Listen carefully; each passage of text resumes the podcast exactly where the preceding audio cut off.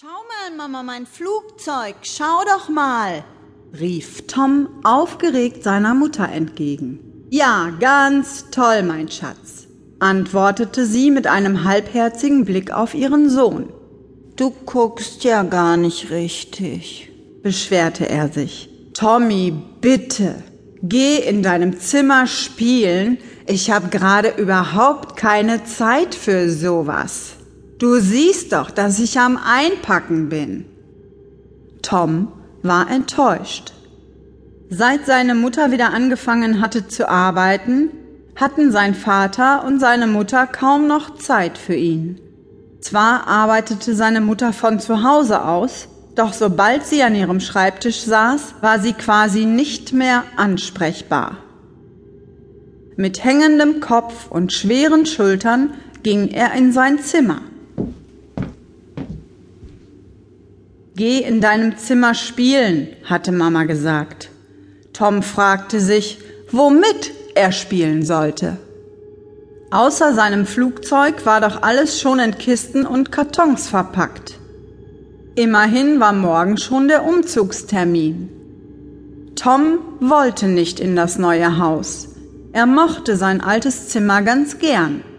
Traurig setzte er sich auf sein Bett. Papa hatte ihm erklärt, dass es in dem neuen Haus viel mehr Platz gibt als in der Wohnung, in der sie jetzt wohnten.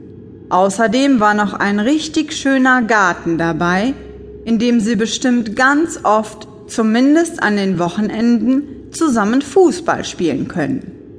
Tom glaubte nicht an diese Versprechungen. Sein Vater hatte so schon kaum Zeit für ihn und am Wochenende wollte er lieber seine Ruhe haben damit er sich von der anstrengenden Woche erholen konnte. Warum sollte sich das in dem neuen Zuhause ändern? Bei Mama war es nicht anders. Im Gegenteil. Bisher hatten Tom und sie richtig tolle Spiele gespielt, wenn Papa auf der Arbeit war. Jetzt aber, da sie selbst auch wieder arbeiten ging, hatte sich ihre Zeit für ihn drastisch verkürzt. Jetzt hatte auch sie kaum noch Lust mit ihm zu spielen, weil sie dauernd zu müde war. Nicht einmal mit Oma und Opa war noch etwas anzufangen. Alle waren nur noch mit Einpacken und Ausmisten beschäftigt. Gelangweilt legte Tom sich auf sein Bett, kreuzte die Arme unter seinem Kopf und starrte an die Decke. Er versuchte sich wenigstens vorzustellen, wie es in dem neuen Haus werden würde. Bisher kannte er das Haus nur aus den Erzählungen seiner Eltern. Gesehen hatte Tom es noch nicht.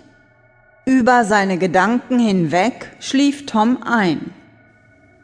Er hatte seine Augen noch nicht lange geschlossen, als seine Mutter an der Tür klopfte, um Tom zum Abendessen zu holen.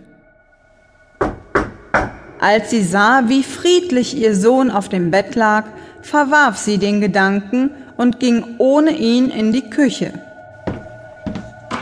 Tom schläft wie ein Stein, sagte Andrea kichernd zu ihrem Mann, der schon bereit für das Abendessen am Esstisch saß. Ich wollte ihn nicht wecken. Sein Gesichtsausdruck war so zufrieden und ruhig.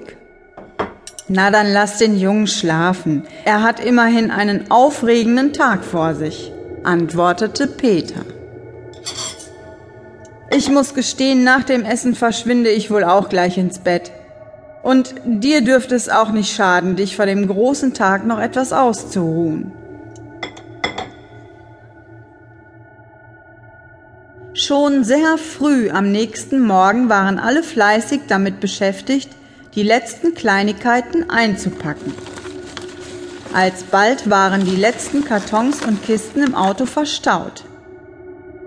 Na dann, ab in neue Gefilde, rief Peter freudig. Er konnte es kaum noch erwarten, endlich aufzubrechen. Einen Moment noch, wandte Andrea ein. Wir haben noch was vergessen. So? Und was sollte das sein? Erkundigte Peter sich neugierig.